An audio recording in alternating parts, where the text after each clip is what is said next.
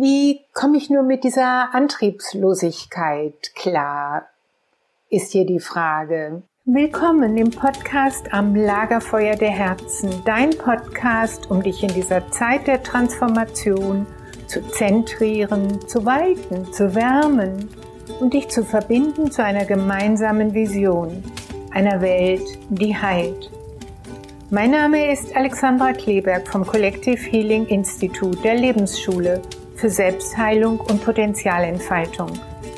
Schön, dass du mit dabei bist. Ich freue mich auch sehr, wenn du diesen Podcast abonnierst und teilst, damit wir immer mehr werden, die aus der Mitte des Herzens Zukunft gestalten. Heute lade ich dich ein zu einer kleinen Inspiration zum großen Thema Antriebslosigkeit. Da erzählt dir mein lieber Kollege Martin Rösch einiges darüber und gibt dir vor allen Dingen zwei Übungen, die helfen können, diese Antriebslosigkeit, die wir ja alle irgendwann mal haben, zu akzeptieren und auch darüber hinaus zu wachsen. Hallo, das ist wieder eine sieben Minuten äh, Intro vor, zu einem Thema vor unserer freien Intentionsgruppe.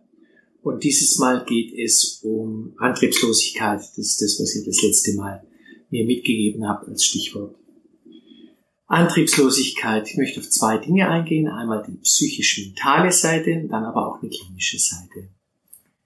Ja, Antriebslosigkeit ist zunächst einmal irgendwie was Negatives möchte ich rauskommen.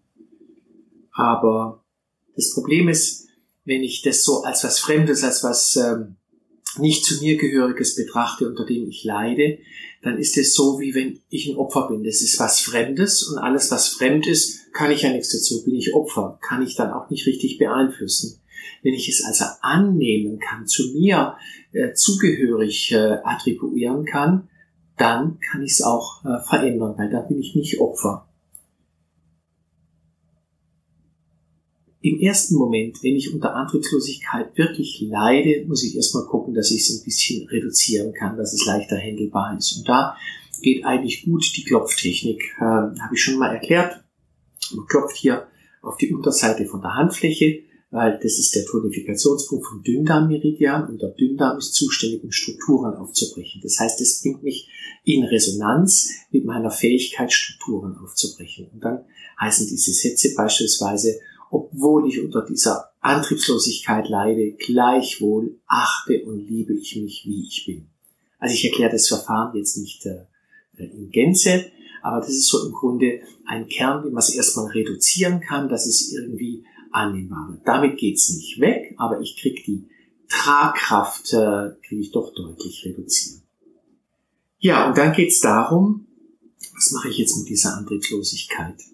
Und da liegt eben auch eine Chance drin. Und die Chance besteht darin, das Paradoxon zu suchen. Also zum Beispiel so Fragen zuzulassen wie, was äh, könnte denn das Gute sein an dieser Antriebslosigkeit? Oder auch so Fragen wie, wo habe ich das denn schon mal erlebt? Wo habe ich so eine Antriebslosigkeit schon mal erlebt? Und nachdenken, wie es damals war und was da die Umstände waren und wie ich wieder rausgekommen bin.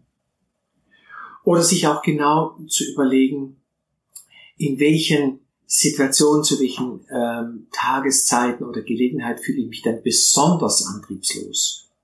Und wann zum Beispiel eigentlich gar nicht, wann ist es wieder gut. Auch interessant, das zu analysieren und so auf die Spur zu kommen, was es eigentlich auslöst, so richtig antriebslos zu fühlen.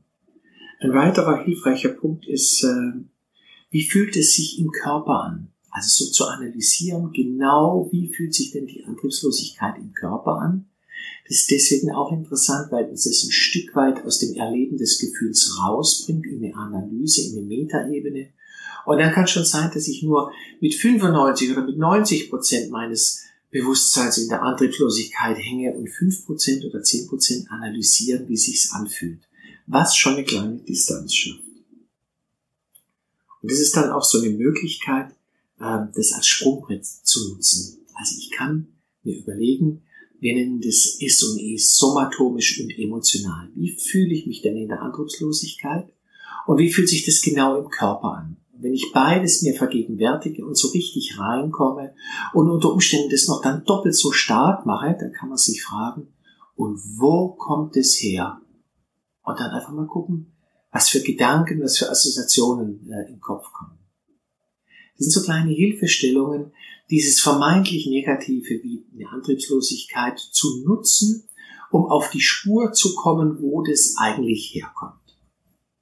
Was Umstände sind, die dazu geführt haben, weil es ist ja Teil von mir und damit vielleicht auch Teil meiner Historie.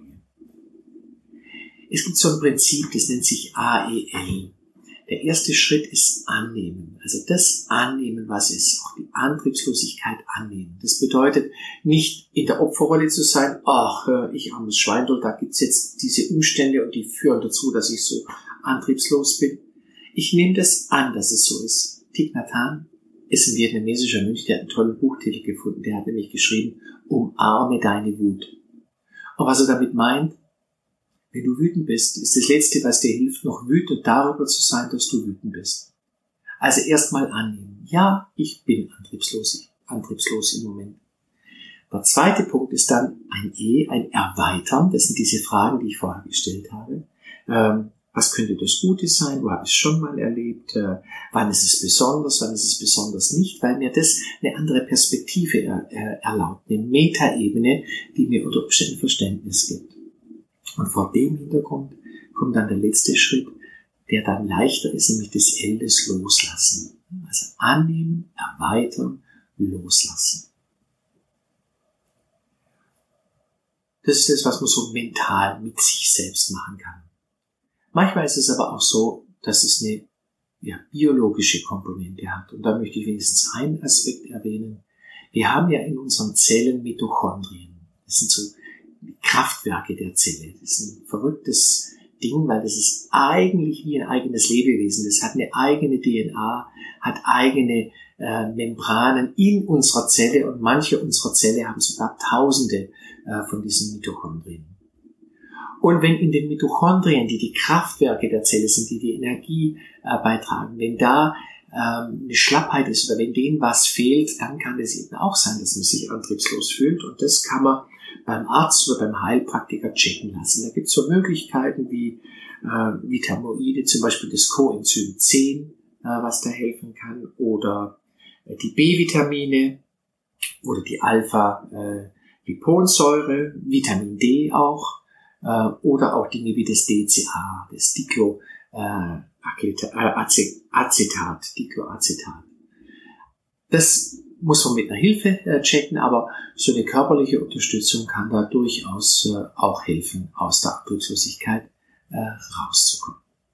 Der Kern ist aber, es ist eine Chance, weil es dich unter Umständen hinweisen kann auf Situationen in der Vergangenheit, die ungelöst sind, äh, die ich mit der Hilfe, mit der Resonanz jetzt äh, ins Bewusstsein wiederbringen kann und damit transzendieren kann. Soweit die sieben Minuten. Bis zum nächsten Mal.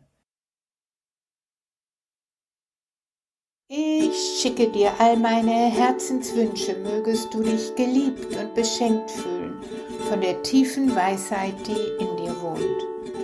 Ich freue mich sehr, wenn du diesen Podcast teilst und abonnierst, denn wir brauchen viele, die durch die Tür im Innen gehen.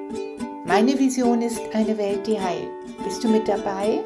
Ich freue mich auf dich, Alexandra.